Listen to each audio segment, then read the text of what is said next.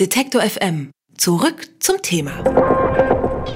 Ihr hört N99, den Podcast zur Frankfurter Buchmesse, produziert von Detektor FM. Eigentlich sind wir in der Halle 4.1 an Stand N99, deswegen heißt der Podcast so. Aber für die ganz Großen äh, bewegen wir uns natürlich auch heraus aus unserer Halle und deswegen freue ich mich jetzt sehr, mit Richard David Precht sprechen zu dürfen. Schönen guten Tag, Herr Precht. Ja, schönen guten Tag.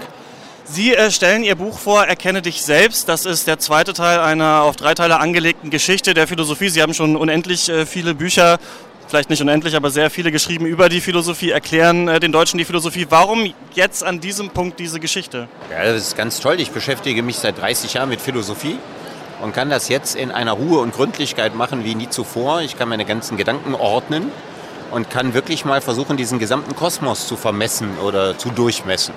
Und das ist erstmal was, was ich selber sehr gerne mache. Und dann glaube ich, äh, dass ich etwas schreibe, was vielleicht spannender, literarischer, aber auch eindringlicher geschrieben ist als andere Philosophiegeschichten. Das ist jedenfalls der Anspruch, der dahinter steht. Gehen Sie da jetzt anders äh, ran, als Sie das äh, zum Beispiel vor 25 Jahren gemacht hätten? Ja. Also vor 25 Jahren war ich ein von der akademischen Philosophie äh, sozusagen an sie angeketteter Mensch. Also ich habe nicht anders geredet oder geschrieben als in der Sprache der akademischen Philosophie. Man hätte nicht die Möglichkeit gehabt, mit literarischeren Mitteln komplizierte Sachverhalte so zu erklären, dass Menschen ohne allzu große Vorkenntnisse das auch verstehen können. Das konnte ich vor 25 Jahren nicht. Zu verschult, zu doll in der Akademie? Ja, das lernt man ja an der Uni nicht. Also an der Uni lernt man, äh, sich seinen Stil abzugewöhnen und einen Stil zu finden, der viel unkulinarischer ist, als den, den man von alleine schreiben würde.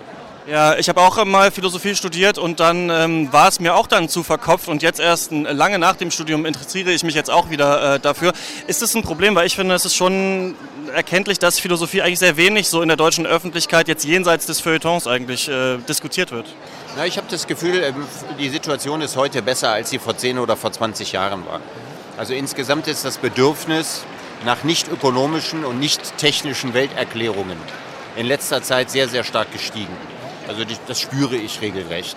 Und äh, dass Menschen die äh, nicht einfach nur Prognosen machen für die Zukunft, sondern mehr und mehr versuchen, sich Gedanken darüber zu machen, was ist ein sinnvolles Leben, was ist eine gute Gesellschaft angesichts der Digitalisierung, was müssen wir für Weichen stellen.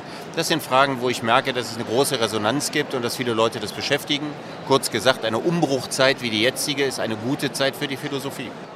Wie wirken sich denn diese Debatten, die Sie jetzt in Ihrem im zweiten Teil der Geschichte der Philosophie erläutern, auf heute aus oder ähm, haben die noch Aktualität?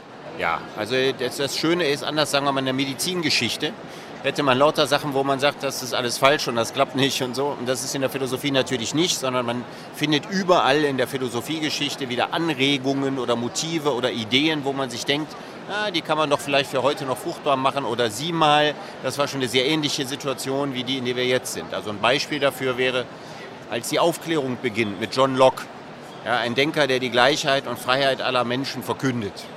Dieser gleiche John Locke hat äh, im Sklavenhandel sein Geld gemacht bei der Royal African Company und ist belohnt worden von seinem Mentor, für den er das gemacht hat, also für einen Politiker, mit Ländereien in Carolina, die man den Indianern weggenommen hat.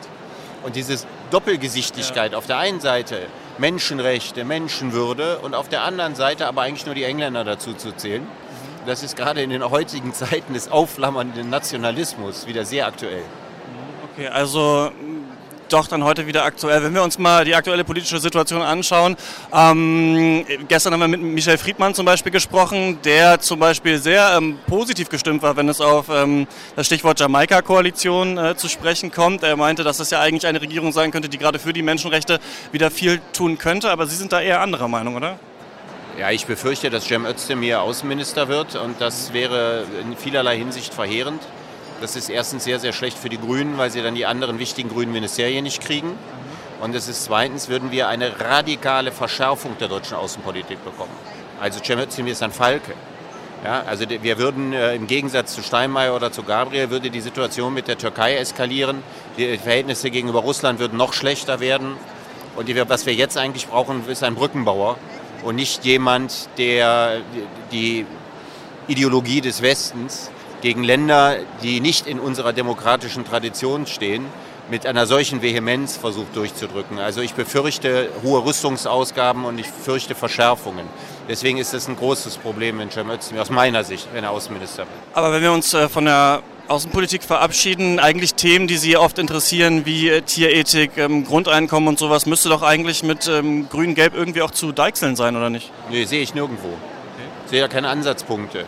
Also die, die Liberalen haben das Thema Digitalisierung für sich entdeckt in technisch-ökonomischer Perspektive, aber ich sehe noch überhaupt nicht, wie die großen Gesellschaftsreformen aussehen. Also Umbau des Steuersystems, weg von der Besteuerung von Arbeit hin zur Besteuerung von Finanzen. Und da wird, wird die FDP nicht der Vorreiter sein, sondern die werden versuchen, das zu blockieren. Und die Grünen gebären im Hinblick auf die Digitalisierung im Augenblick überhaupt gar keine Ideen. Also ich erwarte eine Koalition des Stillstandes. Mhm. Ich habe mir überlegt, eine Fernsehshow, die ich mir angucken würde, wenn es jetzt bei diesen drei Parteien, wenn es mit denen nichts wird, ähm, wäre äh, Richard David Precht coacht die SPD zurück in die Regierung, aber vielleicht in einem rot-roten Bündnis. Wäre das nicht was? Also ich, ich, Coaching würde ich nicht machen, aber sagen wir mal, es wäre in der Tat ein naheliegender Schritt, die Linkspartei und die SPD wieder miteinander zu verschmelzen. Aber beide Parteien werden das nicht wollen. Das hat nicht nur was mit Ideologie oder Politik zu tun, das hat mit was ganz anderem zu tun. Wenn Sie die beiden Parteien verschmelzen, äh, reduziert sich die Anzahl der Posten um die Hälfte. Also keine zwei Generalsekretäre, keine zwei Parteivorsitzenden mehr und, und da haben zu viele Leute auch was zu verlieren durch und es wird nicht passieren. Von der Strategie her wäre die Annäherung der beiden Parteien oder die Verschmelzung wahrscheinlich sinnvoll, aber passiert nicht. Okay. Wenn äh, die Parteien es nicht sind, die AfD wird es nicht sein, wer kann denn ihre Hoffnungen vielleicht äh, politisch umsetzen? Wir erleben im, äh, erleben im Augenblick eine starke Parteiendämmerung. Das heißt, die Leute trauen den Parteien grundsätzlich immer weniger, weniger und weniger. Und ähm, ich könnte mir eher vorstellen, dass wir Verhältnisse kriegen wie in Frankreich, wo jemand, der keiner Partei angehört, aus dem Stand mehr äh, Prozentpunkte kriegt, als es die FDP, die Grünen oder die AfD kriegen. Also ich, ich sehe das im Augenblick in, in dieser Entwicklung eigentlich begriffen. Ja. Haben Sie denn das Gefühl, dass es äh, für so jemanden, da müsste es ja eine neue äh, Bewegung geben, vielleicht auch wie bei eben Emmanuel Macron, die auch europäisch ist. Sehen Sie das in Deutschland, dass das passiert, dass es so eine neue Bewegung gibt, die wie die AfD auf einmal viele Stimmen gewinnen kann, aber eben nicht von der rechten Seite, sondern von der linkeren? Ich sehe das im Augenblick nicht, aber ich würde mich nicht wundern, wenn es in absehbarer Zeit entsteht, weil die Zeit wäre eigentlich reif dafür. Sie beschäftigen sich mit den Themen und eben auch mit der ganzen Ideengeschichte an sich. Blicken Sie optimistisch in die Zukunft? Es gibt also nur einen einzigen Grund, optimistisch zu sein. Und das ist, dass ich mir sage, Pessimismus ist auch keine Lösung. Also ein Idealist der, oder ein Optimist, der es nicht schafft, seine Ideale umzusetzen, hat immer noch ein erfüllteres Leben gelebt als ein Pessimist, der sich bestätigt sieht. Richard David Brecht bei N99 von Detektor FM. Vielen Dank. Gerne. Wer unser Angebot voranbringen möchte, hilft uns schon mit dem guten alten Weitersagen. Egal ob im Freundeskreis oder im sozialen Netzwerk Ihrer Wahl. Empfehlen Sie uns gern weiter.